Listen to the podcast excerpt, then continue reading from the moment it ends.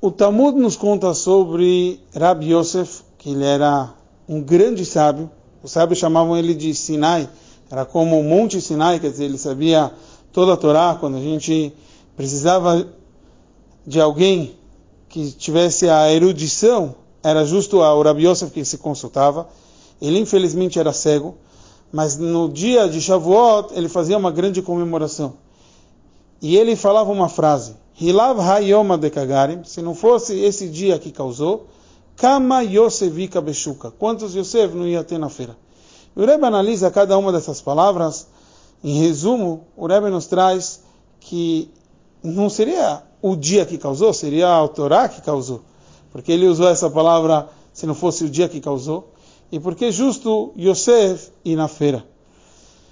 Conceito da outorga da Torá, como Hassidut explica, e a gente vê isso até na parte revelada da Torá, é que antes já existia a Torá.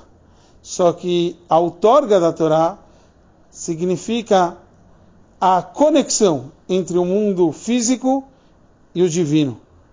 E é isso que Rabi Yosef, que na verdade, que a gente falou, era cego, justo ele, que originalmente uma pessoa cega não é obrigado a, a, a cumprir Torah e Mitzvot, não tem a mesma obrigatoriedade que uma pessoa não cega.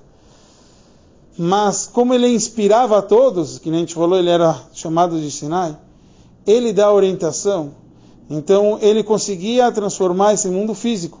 Então isso que ele falou. Se não fosse esse dia, esse momento, autor da Torá, como a gente ia Yosef e Shuka, quer dizer, acrescentar espiritualidade dentro de uma feira, dentro desse mundo físico.